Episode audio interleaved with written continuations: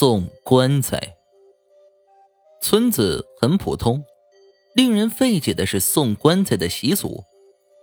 每逢七月十五，凡是家里有老人的，都会收到亲朋好友送来的棺材。棺材里面装有三大件：纸衣、纸钱和纸人。收到棺材在月底之前都要烧掉，意味为老人延年续寿。纸衣为去病。纸钱为去灾，纸人为替鬼，这三件缺一不可。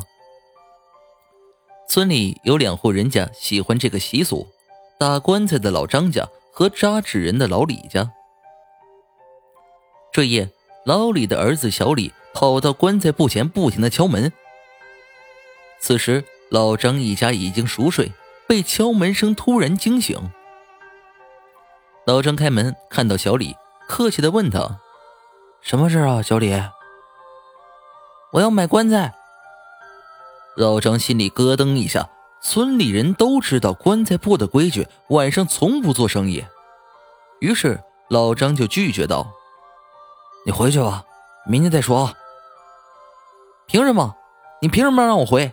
我今晚就要买。”老张看出他这是在找茬，这小子一贯眼红自家的生意。便把门一关，不理他，任小李怎么敲，老张也不再理睬。这小李气得刚要走，突然他看到一副小棺材，像是装小孩用的，不由笑了，扛起棺材就走。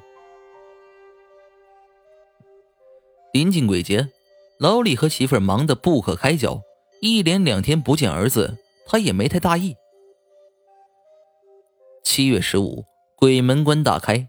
村里有老人的家里都收到了几副棺材，老李家没有老人，老张一大早却送来了棺材，说是小李买的。说完放下棺材就走了。老李和媳妇很纳闷但有人送棺材也不能留着呀，于是把它劈了开，连同里面装的纸人一并烧了。此后，小李人间蒸发了。村民们众说纷纷，有说老李杀了他，有说老张烧了他，还有人说小李被小鬼拉去做了替身。棺材铺晚上不卖棺材，是怕鬼叫棺赚纸钱。